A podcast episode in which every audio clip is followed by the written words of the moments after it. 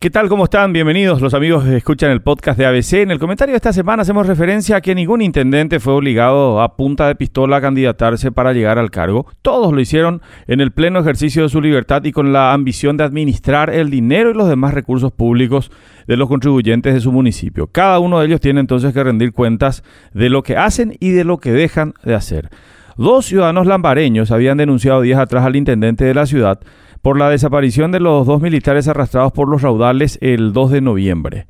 El intendente sabe que la boca de esa calle desemboca directamente en el arroyo y nada hizo, es lo que explicaba una de las denunciantes, la abogada Audrey Divelo, quien lamentaba también haber padecido previamente las malas gestiones de intendentes como Juan Martínez, Roberto Cárdenas y otros más.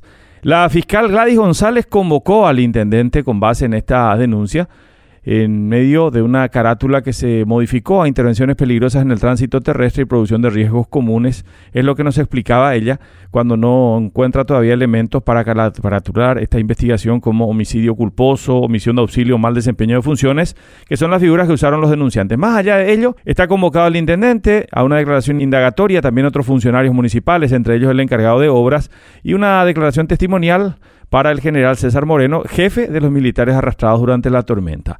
La fiscal dijo que va a analizar la responsabilidad del intendente en el mantenimiento de la infraestructura.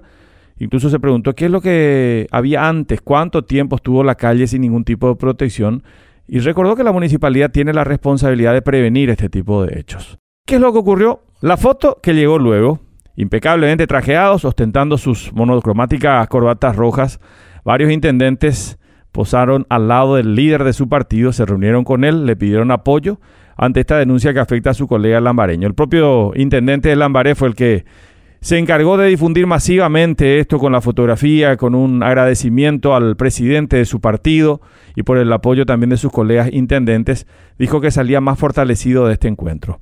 Su colega de Asunción, Oscar Rodríguez, también abrió el paraguas y exhortó a la fiscalía que tenga en cuenta los elementos de que en Asunción tampoco existe la infraestructura necesaria para casos de grandes lluvias. Hasta ahora, ¿qué es lo que hacen? Simplemente avisar por las redes sociales cuáles son los puntos críticos ante tormentas. No hay señalética en condiciones, no hay un operativo, por lo menos de eh, prevención que se vaya a desplegar eh, en esos momentos con barreras, con desvíos, con algo, más allá de que en realidad la solución de fondo requiere de una eh, intervención estructural para ir eh, mitigando el daño que pueden producir esos puntos críticos en las ciudades del área metropolitana. El caso puede sentar un precedente sobre las responsabilidades por inacción en la administración de los recursos públicos de los intendentes. ¿Qué nos decía la abogada? Sabemos que la justicia en Paraguay con un telefonazo se soluciona todo. Y ese es el temor al que no podemos desmentir considerando nuestra historia política e institucional en el país. Pero hay que seguir exigiéndosele eh, a quienes se candidataron para administrar nuestras ciudades que se hagan cargo de esa responsabilidad, con todo lo que ello conlleva en el cargo. Hasta la próxima semana.